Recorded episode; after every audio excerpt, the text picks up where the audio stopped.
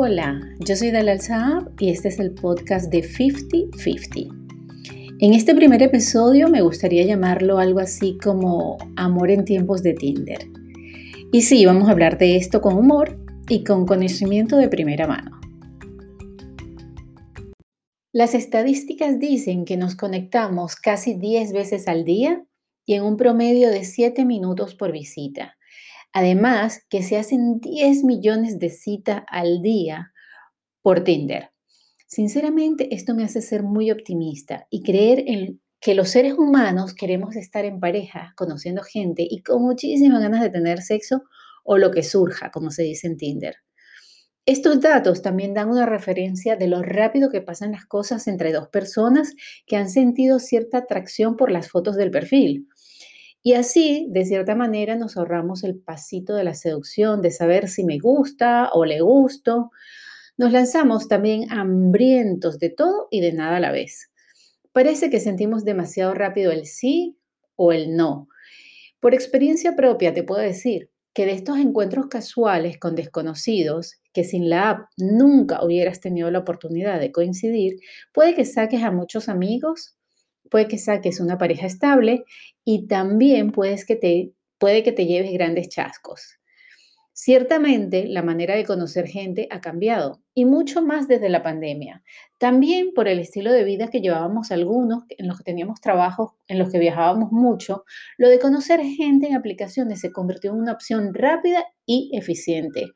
Volviendo a mi optimismo, siempre está la historia del amigo, de una amiga, de una prima que conoció a alguien por Tinder y encontró lo que buscaba es decir, esa pareja.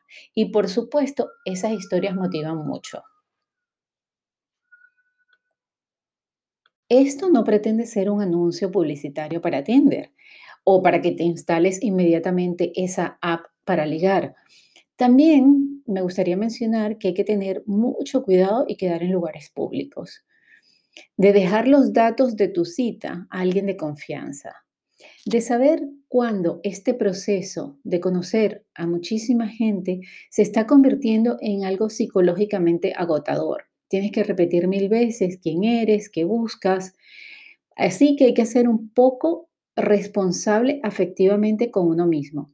Y por último, pero no menos importante, sé libre de relacionarte desde donde quieras. Si no te gusta lo que te dice la otra persona, sé educado y termina la cita con elegancia. No dejes que ese encuentro te lleve a una situación incómoda. Así que vamos a tener también cuidado con los y las wannabe, esos que pretenden ser quienes no son en realidad. Vamos a no juzgar a nadie por conocerse en Tinder.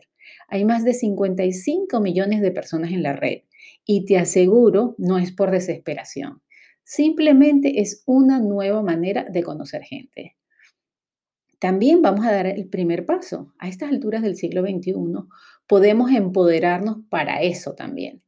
Vamos a ser amables y desear lo mejor a la persona que tienes al frente de ti. No sabes cuántos complejos está derribando para llegar allí justo enfrente de ti. Y vamos a subirnos la autoestima y ser conscientes de a cuánta gente le parecemos atractivos y guapísimas. Así que te invito a comentar, participar sin tapujos de cuál es tu experiencia y si tus hijos saben que estás en Tinder. Si cuando presentas a ese alguien especial confiesas de dónde y cuándo lo conociste.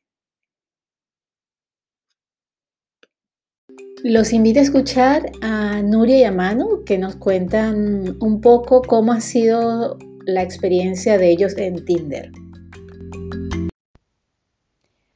Creo que Tinder es una plataforma buena para poder conocer mucha gente en el plano virtual y luego pasar del virtual al real, ahí está como la vida misma, la verdadera complejidad de conectar con la persona, de llegar a conocerte de verdad, de que haya química, porque es un paso muy importante el que se establece desde lo virtual, fantasía, proyección a la realidad del que tienes enfrente.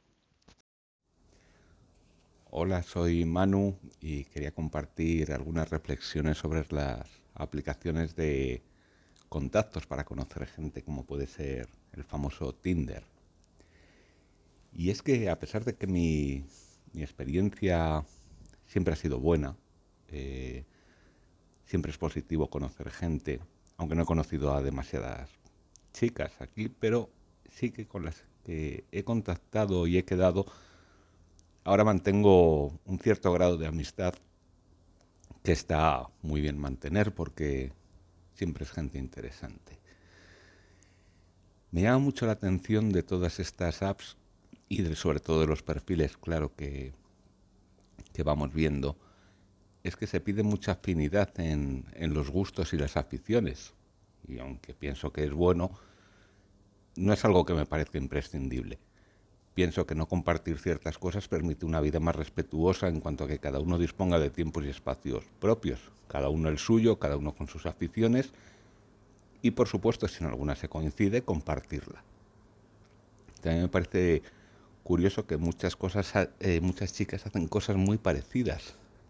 A mí eso me parecen modas sociales y aquí yo sí tengo un problema, si se puede llamar problema, que tampoco es que lo sea, y es que yo no soy muy seguidor de esas modas sociales, porque veo que no te permiten al final desarrollar lo que tú quieres, sino que muchas veces haces las cosas porque eh, la inercia de la sociedad te lleva a ellas.